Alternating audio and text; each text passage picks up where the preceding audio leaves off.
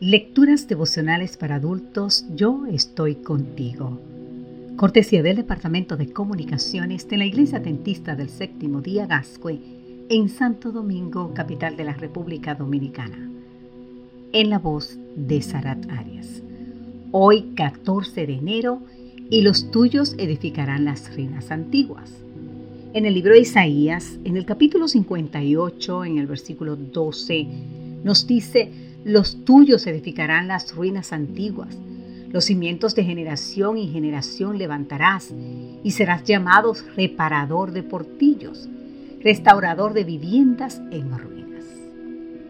En el Museo de Arte Moderno de Nueva York es uno de los más importantes del mundo. Desde su fundación en 1929, su objetivo ha sido fomentar el desarrollo de las artes visuales.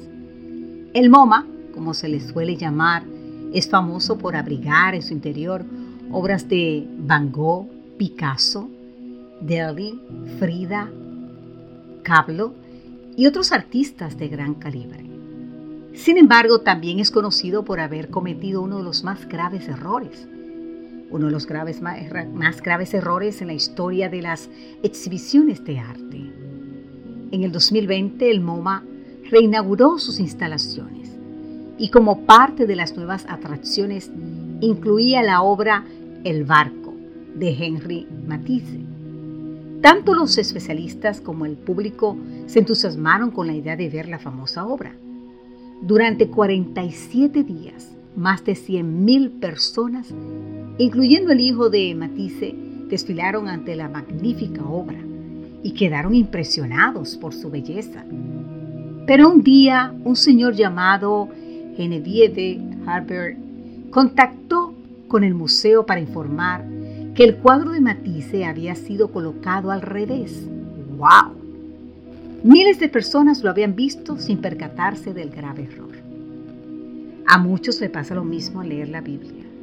Por ejemplo, la mayoría del mundo cristiano ha decidido aceptar el primer día de la semana, el domingo, como día de reposo leen la Biblia desde Génesis hasta Apocalipsis y no se percatan de que siguen observando un mandato que no es bíblico.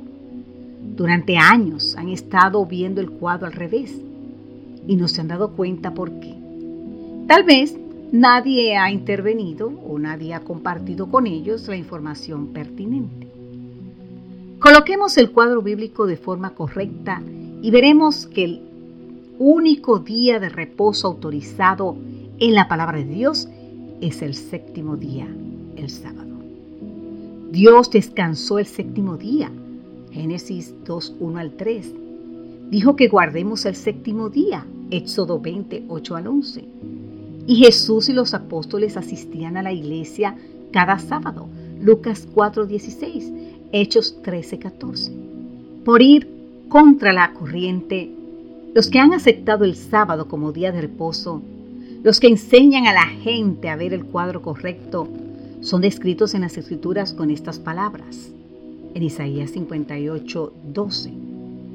Los tuyos edificarán las ruinas antiguas, los cimientos de generación y generación levantarás, y serás llamado reparador de portillos, restaurador de viviendas en ruinas.